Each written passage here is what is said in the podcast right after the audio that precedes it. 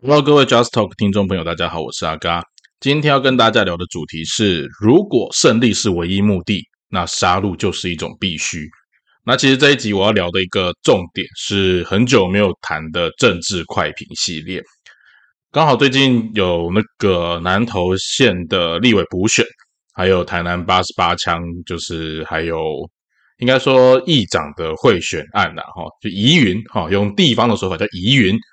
那刚好这两件事情，我觉得是一个可以来做对照，也做一个呃，单纯跟大家分享我的想法啦。那想要站政治的哈，你就自己在评论区自己留言。我觉得在台湾现在政治都已经变成是很长，都是各说各话。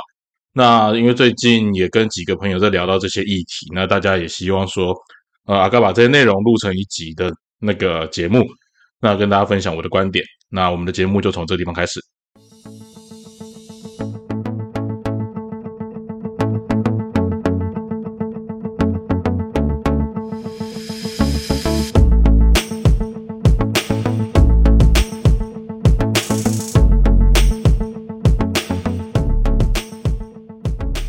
那首先哈，我要先讲的一个重点就是，呃，这一集的标题我下的是“如果胜利是唯一目的，那杀戮就是一种必须”。会这样讲，听起来这个标题下的有点果断，或者甚至是它有点绝对。不过，如果你从最近的政治选举还有整个政治的氛围来讲，你会发现哦，其实，呃，在民进党上台以后，他不 care 你到底呃要。谈多少政策面的东西，也不 care 你要谈多少是非面的东西，反正民进党要的就是一种不断的斗争，不断的引起话题。就算你跟我立场不一样，我知道过去的立场可能接受的人不这么多，但我也不选择用沟通的方式跟你开干。为什么？大家不要忘了哈，我觉得在看所有政党，或者是看政治，甚至我们在看历史的过程当中。我们都需要去知道这一个政党或这一个人物他的崛起是靠什么。那民进党从上一次陈水扁执政，经过了一次政党轮替，到了马英九时期，呃，这个过程里面，我觉得最大的一件事情叫做，民进党当年他会有政党轮替，就是从陈水扁换到马英九手上。除了陈水扁的贪污案之外，我觉得另外一个部分是当时民进党展现了一个反省的态度，没有错。民进党展现的反省的态度，正是让他失去政权的关键原因。为什么？各位，你要去思考到一件事哈，在台湾蓝营跟绿营的基本支持者的属性是不一样的。民进党的基本支持者有一个很核心的中心思想，叫做什么呢？叫做台湾独立。好像不管你觉得台湾独立这件事情，呃，现在的民进党政治人物怎么诠释它，但至少它的主轴是非常明确的啊，反正。过去所谓的反威权，我应该更正确的讲反国民党的威权啊，因为如果民进党威权，他的支持者是觉得 OK 的，这是一个后面我们会去谈到的一个主题。但是在前面，不管怎么样，只要是国民党做的，只要是阿留啊，只要是大陆过来的那一群人，跟我认为的本土派不一样的，反正你就是我的敌人啊。他的目标很简单，我就是把外来政权赶出去。什么叫外来政权？民国三十八年以后来了台这来台湾的这群人叫外来政权，不管他做的事情到底有什么是非对错，反正他做的一定是错的。啊，这是一种刻在绿营支持者当中很深刻的一个 DNA。啊，大部分都是如此。那 国民党的支持者一个很很有趣的地方是，其实国民党没有所谓的中心思想。国民党他从，呃，我觉得啦，严格说起来，应该是从蒋介石在大陆丢掉政权之后。他其实就是一群人凑合着啊，然后撤退来到台湾啊，然后保留澎湖、金门、马祖。可是国民党在执政的过程里面，在老蒋跟小蒋，他还有一个核心思想叫做反攻大陆，或者是建设宝岛台湾，反正那是他们那时候的口号。可是这也反映那时候的国民党其实他还是有一个很明确的目标存在。他再怎么样的斗争，他再怎么样的，呃，你可以说。呃，再怎么样的跟外交关系，不管怎么样的混乱，或者是他内部怎么样的激烈的一些不同派系的意见反弹，他至少一个很明确的主轴。但是，呃，如果你对国民党历史熟悉的话，你会知道李登辉真的是完完全全彻底摧毁国民党一个很重要的工程。哦，至少对所谓的独派人物来讲是如此。李登辉很成功做了几件事情，第一个，把国民党的黑金彻底的扩大化；第二件事情是让国民党只留下派系而没有根基。哦，国民党那时候人家常讲一句，国民党没了钱之后他就不会选举，为什么？因为国民党在李登辉时期，他那时候已经搞的就是，呃，我觉得李登辉他是一个政治强人，这件事情是毋庸置疑的。他历台湾的历史上，中华民国历史上，他是一个非常会用政治手腕的一个总统。那所谓会用政治手腕，它的关键的原因就在于他很会从人心利益的角度去处理政治。那当然啦，政治本来就是从个人的利益着手。可是，在早年的中华民国政治体系里面，就算当时你从军阀时期开始往后推，那时候你有一个号召的大旗，就是所谓的中心思想，不管是团结中华民族，或者是孙中山那时候讲的驱逐鞑虏、恢复中华。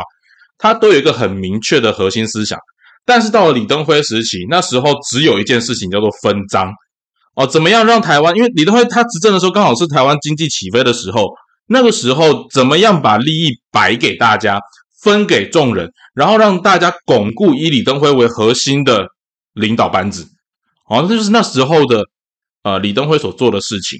所以李登辉斗倒了那个郝柏村，李登辉让。新党出走，这一些事情都是分化国民党非常重要的一件事情。那从李登辉之后，国民党彻彻底底沦为一个没有核心思想的政党。你要不要忘了哈？从李登辉之后，接下来是谁当选？接下来就是陈水扁了。哦，接下来是陈水扁。不得不说了，李登辉那时候，后来大家都知道，李登辉就是想把位置换到陈水扁手上去，让他成为台湾之父。李登辉成为台湾之父，陈水扁成为台新台湾之子，哦，这个称号就出来了。到那个时期，所有的政治就回归到分赃。不要忘了，民进党早年创党的时候，信盖森啊，黑群共给什么民族进步。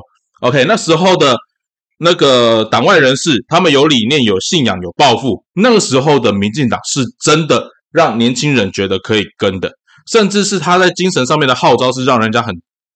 呃，非常感动的，在每一次的街头演讲，在每一次被镇压的过程，那是一个凝聚又凝聚的过程，而这个凝聚的 DNA 就深深刻印在民进党的支持者的心里，也不断的在这个过程当中，他刻画另外一种是仇恨。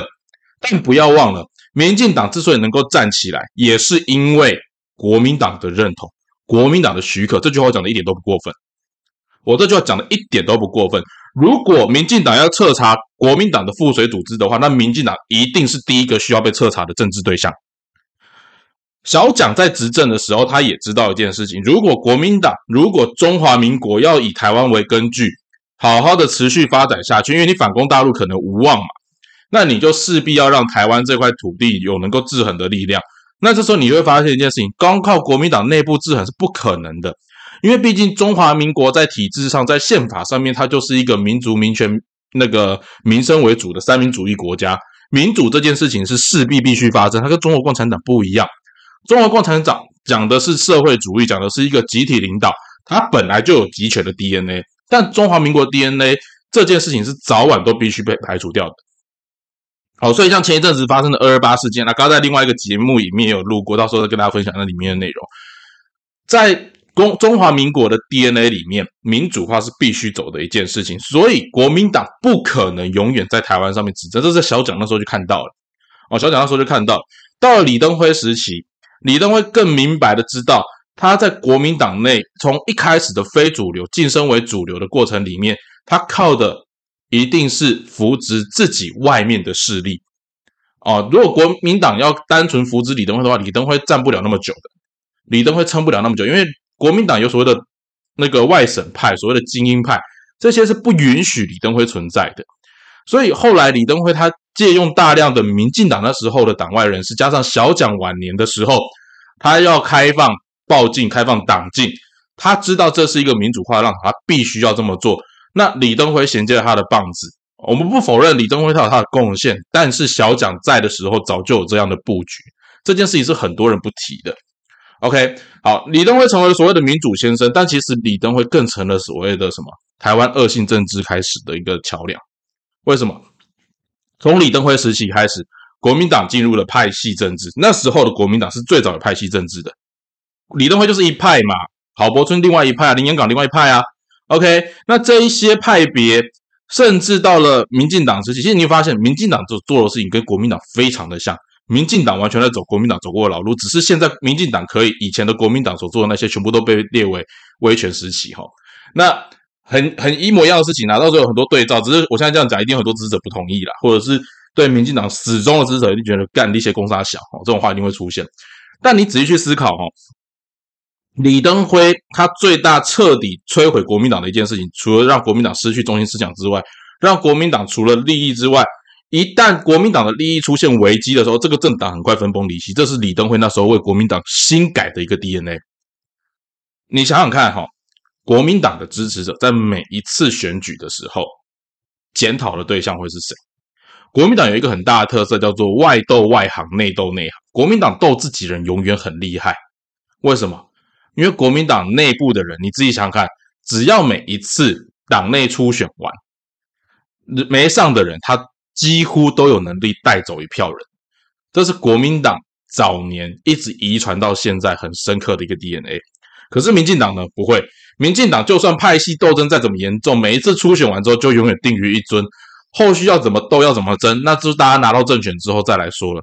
所以我觉得民进党非常聪明，也非常在政治上做的政治正确非常重要的一件事情，是他掌握了李登辉之后，一切你要取得最大的利益。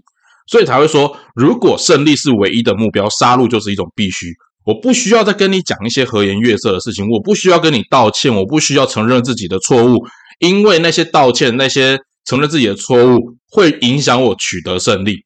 最明显的，你去看吴一农的选举，对照中二选区跟这次南投的补选，就是一个很明显、很明显的例子。吴一农的选法，我说实在的，他想要塑造一个干净的选风。值不值得鼓励？非常值得鼓励。但是他成功了吗？不，他失败了。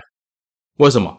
因为民进党的党性里面，民进党支持者里面，你如果不会斗，如果你不够强，你的是不高些的欺骗，你得不让台湾党的勇敢啊，这是一个在支持者本身党性就差异很大的地方。另外，再来每一次选举的时候，只要要吹基本盘这件事情，民进党永远不输给国民党。所以国民党每次最担心的就是什么？投票率不够高。那这次南投补选另外一个问题是什么？这次南投补选最大的根本问题点也是出在国民党本身，这是我们等下后面会谈的。好，所以我们现在来往下谈哈。当李登辉瓦解了国民党的中心思想之后，国民党成为利益的结合。所以为什么党产炒掉之后，对国民党是一个非常大的挫败？你仔细想想看，当国民党没了党产之后，当国民党的党被党产会处理了之后，国民党剩下什么？国民党什么都没剩。一个百年老店这么容易轻轻松松的就被摧毁，你想想看，他之前的人是怎么样的把他从连根拔起的？那更不用讲。我们来看今天要讨论两个主题，一个是台南，一个是南投补选，一个是台南的呃正副议长贿选案。好，那我们先来看一下南投。南投是国民党的本命区呀。我说实在的，在南投里面，国民党要那个延续执政，理论上。理论上是躺着选都选得上哦，他还记得吗？在选前民调曾经领先过十五趴，到了选前两个礼拜，竟然进入黄金交叉，双方的民调其实落差就是一两千票的落差，只是不知道那一两千票会往哪边走。那民进党这次的策略很明显，我不管你怎么样，反正我所有的媒体开始狂撒你、狂砸你黎明珍这一家。那我必须说了，你不能怪民进党无情，你也不能怪民进党无意。你也不用说他，你不能说他取的资料都是一些烂资料、假资料，反正就是抹就对了。根本的问题是什么地方？根本的问题是，如果国民党你今天不提名李明珍，你不就没这个问题了吗？你如果不提名李明珍，你就没这个问题了嘛？但问题是，国民党除了李明珍之外，他也没人可以提名的，这才是国民党最深、最深的悲哀。你仔细看看，国民党在很多地方，除了台北，我讲难听点，除了北区啦，啊，北北基桃啦。国民党在中南部，我讲白点，中南部还剩下哪些有头有脸的政治人物？你有看到国民党在中南部的组织动员真的够扎实的吗？如果有，那不好意思，你仔细看，它也几乎都只是派系的结合。那你要玩派系的结合，不好意思，你玩不赢民进党。民进党非常的会分，民进党就是一个我讲现实一点，它是打天下出来的政党啊，但是最近这几年逐渐的腐败，跟国民党差不多了。但是民进党他很清楚知道他们当时怎么创立，国民党这群人早就忘了当初孙中山怎么号召那些年轻人抛头颅洒热血才建立中华民国这件事情，这段历史他早就忘了。黄复兴党部的人都可以出卖自己的票，早就忘了黄兴当年怎么样带着那群年轻人，早就忘了黄兴当年是怎么样的，为了让中华民国可以连接在一起，宁愿把临时大总统这个位置让给孙中山的这段过程。黄复兴党部。还有中心思想的人剩下多少？这是一个很现实的。国民党说没有黄复兴党部不行，铁杆投票部队，不好意思，这些老兵，这些支持你的人，一次又一次被你伤害，好听不下去了。那我们来看林明珍，林明珍当了地方的议员，当了镇长啊，吉吉镇的镇长，然后到省议员，然后到立法委员，到县长，现在又回来选县长，各位。这个模式在哪里发生过？在嘉义啊，嘉义大家还记不记得陈明文跟张花冠，一个选完立委之后去选县长，一个选完县长之后回去选立委，在嘉义人家都活得好好的，啊，为什么南投不行？我说实在的啦，如果今天政治可以的话，哈，我非常厌恶嘉义这种模式。那相对之下，我看南投的选举，我也觉得为什么又是李明正？好，为什么是李明正？你要给人家攻击的点太容易了啦。因为不要忘了，南投既然是一个蓝营为主的选民结构，那蓝营的选民就有一个大的特色是他们会判断，他们不会被单纯的意识形态绑架。因为蓝营的中心思想，个人说个话啊，蓝营的中心思想，个人说个话，讲好听一点叫做理性判断啊，讲难听一点是今天，除非你是一个很明显的强者，否则你要一而再、再而三的出来挑战的时候，人家会觉得是不符合民主程序。但民进党的支持者不会这么认为。民进党的支持者会认为是我不管怎么样，我的人先拿到了位置之后，其他再说。但国民党做不到这件事情，这是国民党跟民进党最大最大的不同。那今天你林明珍要出来选立委补选，我说实在的，国民党这一局一开始早就注定要失败，这不是我在马后炮。当初跟我聊这场选举的很多朋友都知道，我说林明珍就算民调高，他最后要被打下去太容易了，太容易了。原因是为什么？你林明珍在台在南投县，我说实在，他真的不像呃，我这就讲一个现实啊。林明珍在南投，他真的不是像民进党的媒体抹的那么惨。不信你再等几个礼拜之后，你去看民进党这些打法会不会持续下去？不会的啦。林明珍出国十四次，民进党可以讲到他一百多次。他的房子怎么买的？讲到变豪宅，这种东西说实在的，民进党打完之后，他管你那么多，反正事后不理，把你打残了，管你残花败柳，反正你就是败将。那需不需要解释？不需要，就像什么？就像当时严宽恒一样，严宽恒背负的原罪就是严家嘛，嘿，大概光做一罗马嘛，你出来再写罗马嘛，但是金家写安内吗？刚金家写安内，真的不是嘛？啊，这些东西对年轻人有没有用？年轻人有用啊，因为我们年轻人的媒体视读能力偏弱嘛。反正你只要喊出来那个形象 match，那你就中。那我就要问国民党，如果你的选民结构有你想要争取年轻人的选票。你就算你要让年轻人不回来投这一票，你也要懂这群年轻人在想什么。但你连这个掌握的能力都没有，那你不能怪民进党残忍啊！你输只是刚好而已啊！国民党输真的只是刚好而已，而且输的理所当然。林明珍他的竞选团队，他一直希望用冷处理的方式来做处理，但你民进党会这么乖的让你冷处理吗？不要忘了，在这一场选举之前，国民党三连胜，而这一场又是赖清德当党主席之后的第一场。非常非常重要的战役，民进党倾尽全党之力也要抢下这一场战斗的胜利，而国民党有没有这样的魄力？答案是没有，完全没有。因为林明珍的出现本来就让国民党内部非常摆不平。哦，黎明珍内黎明珍的出现本来让国民党内部非常摆不平。那你今天你举不出一个可以让大家凝聚、团结一心要支持你的，跟当初王宏威选举完全不一样，是完全不一样的事情。那接下来。你又要如此吵着分裂，那你黎明真败选是理所当然。再加上黎明真说实在的，这个老面孔对国民党的人而言，你国民党也需要检讨一件事情：你在南投经营了这么久，你他妈的今天举不出个新人，你培养不出来你的接班团队，那你想想看你自己到底跟基层差了多远？透过这件事情，我同时在把带大家看一个另外一个镜头，叫做徐巧芯。大家知不知道徐巧芯的他想要选立委的事情，跟之前在台北秦惠珠产生了很大的冲突。那他的对手就是目前的现任立委费鸿泰。我们先讲一件事情，先不论世代交替这件事情到底有没有必要，但是我之前在我的节目里面多次讲过，民进党要让年轻人出头是非常容易的一件事情。在国民党的内部，年轻人要出头，不好意思，你去排队吧。哦，你去排队吧。国民党的接班梯队到现在还没有意识到自己是一个在野党。国民党到现在还用自己泱泱大党的官僚体系，他偏偏就已经没那个底蕴了，他还想这么干。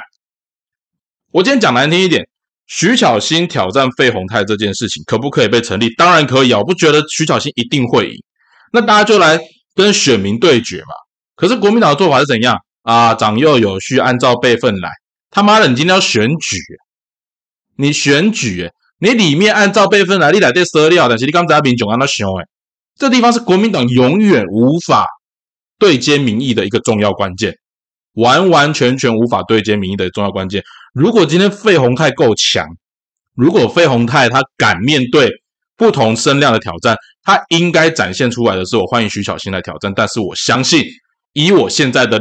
战力以我现在在国会的表现，我依然能够支持选民的认同。你今天说实在的，你要让国民党让你出现没问题，但他妈你国民党想不想赢啊？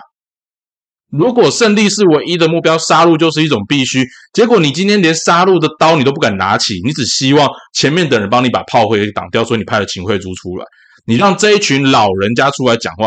国民党最不缺的就是老人。我说实在的，我不是说老人没用。老人有老人政治的智慧，甚至老人是一个政党非常珍贵的资产。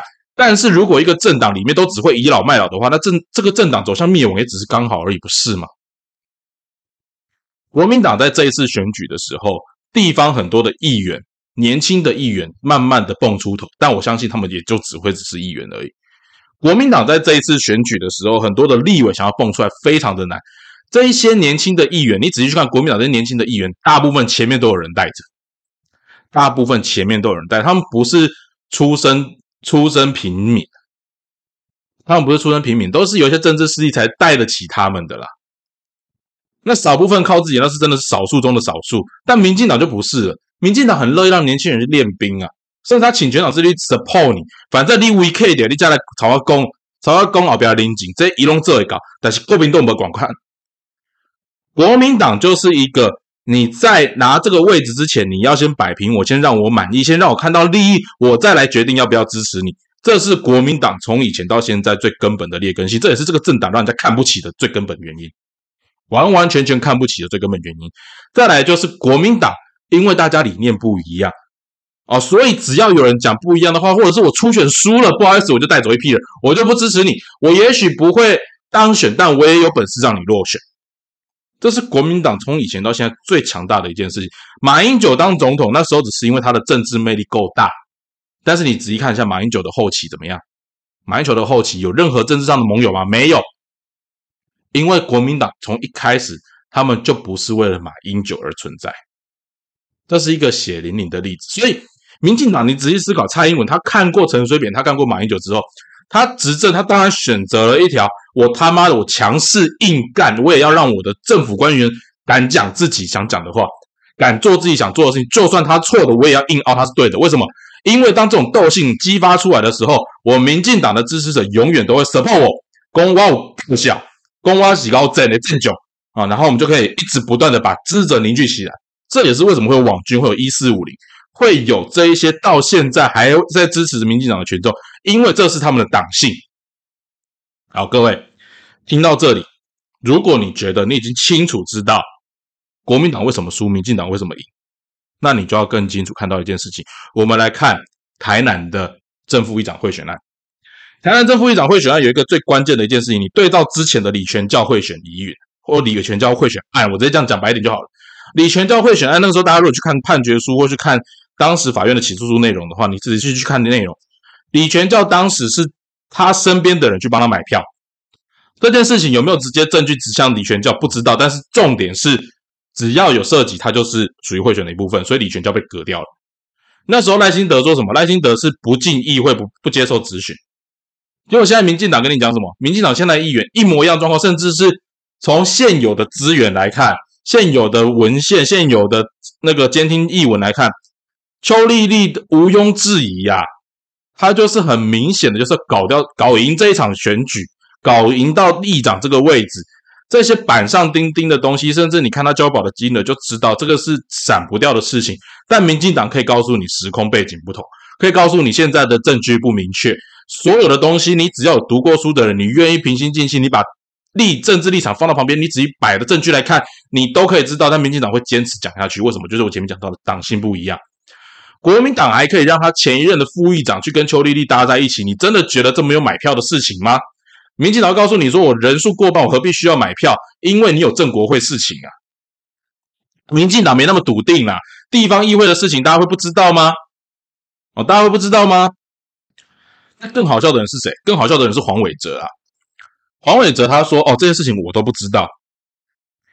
如果他真的不知道，那这个市长干的也够悲哀了。我讲现实点，不是这样如果黄伟哲连他别人怎么样拿他的名义去玩？”那你黄伟哲对地方掌控能力也太弱了吧？你输给赖清德，你输给许天才，你甚至输给之前的张灿宏，你都输很惨。这些在台南的地方就知道我在讲的这些人都是之前的市长。台南被民进党长期执政，台南早就是台南国了啦，台南早就是台南国了啊。结果国民党在地方上，我跟你讲，这次被收押的几个人，就算说正副议长会选，那收押的那几个李正国啦。黄立昭啦，这些以前都是国民党的人啊，所以前面符合一件事情：国民党本身没有中心思想，国民党只有利益分配。当利益分配不行的时候，这些人就会出走。黄立昭就是这样的典型例子啊。黄立昭曾经背着国民党的 logo，他是妇女部的妇女部的负责人，啊，结果现在要收买他太容易了。国民党在台南，连黄复兴党部的人都可以被收买了。你觉得国民党在这个政党在台南还剩下什么？你不要跟我说谢龙介，我相信谢龙介在台南也是少数中的少数了。啊，台南的政治之所以难办，就是因为台南根本就没有核心思想的人物。国民党在台南早就死了啦，国民党在高雄也早就死光了。你仔细去看，在网络上面，高雄市民如何支持陈其迈，even 他做错。even 他做了一些荒谬的政策，只要你把名字盖掉，高雄都会搞得乱七八糟。不好意思，陈其迈三个字出来哦，没问题。他做的好棒棒，是你国民党有问题。国民党在南部做的如此失去人心，就是因为国民党到现在南部的这一群人里面，黑金派系还是一大堆。你说民进党有没有？民进党有啊，但是不好意思，你国民党的标签在那里，讲的是刚刚你卡拜呀。那国民党有没有奋起一战的决心？我跟你讲，国民党没有。国民党割舍不了李登辉时期留下来的包袱，这是国民党最大的悲哀。只要国民党他没有办法处理掉李登辉时期留下来的包袱，那你说这样做，国民党会失去很多人的？没错，国民党会失去非常非常多的人。但是国民党如果不把这些人失去掉，我这样讲啊，一个人身上长了一颗肿瘤啦，里面都是癌细胞啦。你说我搞家再把它挂掉，还是我先固定的把呢？挂掉我也比你散呢？拍谁你不管你的戏啊？你有挂嘞？嘿，做听诶，做歹看。但是你给我挖了机会，但是今嘛嘞，国民党现在不敢杀，国民党也没本事杀。所以我认同一件事情，在现在的台湾政治里面，你不要说我们想要理性讨论，我们想要好好的讨论，跟你讲，你的对手的调性就不是如此。我不晓得在现在政治上面还有什么样高度的智慧可以突破这样的一个困境，但至少在目前为止，你不杀敌人，敌人会把你逼到无所退路。那你要不要为自己奋起一战？你要不要挑有战力的战将出来为你的选举来打拼？国民党有没有本事真的去思考，我要怎么样去支持我下一代的年轻人？我跟你讲一个现实啊，当二二八到了今天还可以被炒成这个样子，还可以被拿来开玩笑，还可以拿来调侃蒋万安，表示国民党从以前到现在都还在李登辉的阴影底下没有走出来。国民党今天本土派多不多？国民党全部都只剩下本土派了。那为什么国民党还要承担的这一些包袱呢？因为国民党没有能力去把之前这些包袱讲清楚。二二八是不是国民党的问题？二二八是国民党的问题，二二八也是中华民国的问题，二二八是每一个执政者的问题。当今天蔡英文身为中华民国总统，可以把二二八事情推给国民党的时候，国民党还没有论述能力，这就是国民党最大的悲哀。他死活该刚好而已。各位，如果你是支持国民党的朋友，你仔细思考一件事情，或者是你是非绿营的朋友，为什么年轻人会想要支持柯文哲？因为年轻人也不是笨蛋，但是除了民进党以外，在台湾都看不到第二个可以相信的政党。柯文哲的出现刚好是一个很大的精神寄托。台湾人不见得真的那么笨，台湾人只是懒得思考。但是你今天你要对你的选民，对你选民的族群，你连提出代表性的人物让他们依循都没有的时候，不好意思，拜拜。各位，国民党为什么会在推翻满清的时候会有黄花岗七十二烈士？真的只死七十二个人吗？不止啊，黄花岗死的不止七十二个人。但黄花岗七十二烈士代表一件事情，是国民党对当时中华民国，或者是对当时中国的年轻人一个很大的诉求。与其诀别书一文出来就告诉你抛头颅洒热血，我也要推翻满清，我也要建立新中华这样子一个概念，彻彻底底的打动当时许多的年轻人。当时不要忘了，武昌起义里面有很多的新军都是年轻人，这些年轻人为什么敢跟你拼？因为他们被感动，他们被感召了嘛。你今天玩政治的人，你上面继续做你的政治盘算，但你连你的对象族群要的是什么，你连做个样子都不愿意给人家的时候，他们都已经没什么思考能力，你今天连样板都做不出来，那你不是死刚好而已吗？民进党在这一块完全不输给你啊！民进党做的再怎么烂，民进党政策他完全不需要跟你谈，我只需要告诉你一件事情：我掌握你的情绪，我掌握你的情感诉求，我只要掌握到你的相对剥夺感，民进党就赢了。这件事情难不难？一点都不难啊！国民党，你到今天不要怪人家残忍，不要怪人家都是抹黑啊，不要怪人家去污蔑你。林明真在选南投的立委补选的时候，就是太小看了这件事情。你以为对方会跟你客气？没有啦，蔡培慧在这一次打的多黑呀，打的多狠呐！对方打的狠，因为在对方尊重你。我讲现实一点。对方尊重你，对方认为你很强，所以对方只能往死里打。那你国民党有没有这样的觉悟？我相信是没有的。你说这样政治会不会弄得很难看？一定会啊！啊，你要实现你的理想之前，我讲最现实的，你没有位置，你谈什么理想？然后拿不到位置之后，回过头来检讨自己。你自己看，每一次的选举，每一次的补选，只要民进党没拿到拿到那个位置，永远都是外面的人的错。国民党没有拿到那位置，先检讨自己人，这两个党性是完全不一样的吧？那你说哪一个好？当然有自我反省能力是很重要的一件事情。可是，在那之后，国民党会形成另外一个氛围，就是出走。这也是为什么国民党在现在看待立委、看待总统大选的时候，对于初选机制这件事情，大家迟迟吵不定的一个关键原因。因为国民党的人可能会走掉，民进党无所谓啊，民进党反正就赖清德先搞定，赖清德先上了总统位置，说其他派系再来摆平。这完全没有任何疑问。民进党的目标非常的明确，这从他的党外时期就留下来的传统 DNA，这件事情一直保留到今天。不管他政策你觉得做的好或坏，但国民党你今天要破除这样子的一个特色，破除这样的一个 DNA，除非你有更高的政治智慧，否则在那之前你连杀人的机会，你连拿起武器跟他对干的勇气都没有的时候，你国民党注定就是死啊。那柯文哲的民众党最大的问题是在他没有基本。当今天柯文哲如果有基本盘、有地方组织的时候，你国民党就真的从历史上拜拜了啦。那你说台湾政治要这么黑暗吗？必须啊，必须啊！所以你看，中国共产党多聪明啊！你把民进党跟共产党盖起来，你发现两边做的事情是一样的。为什么？因为这是华人的基因。你会发现，华人就是需要这样的一个 feel 啊！不要忘了，新加坡的李光耀当年也是这样对新加坡人民诉求。华人就是奴啊！华人就是奴，而且华人很容易被激怒的。为什么？华人从清朝末年，从鸦片战争之后，华人就是有一种存在根基的自卑感。那你自己想想看，在台湾这块土地上面，大家都说外来政权、外来政权、外来政权，他妈的讲外来政权，用外来政权这四个字的人，全部是外来政权。我那天看热兰遮城，他说第一个外来政权是荷兰人，但他不会讲日本人是外来政权，他不会讲这群汉人是外来政权。对原住民而言，你们全部都是外来政权。这些很简单的逻辑，转型正义转型到民国三十八年，那是因为什么？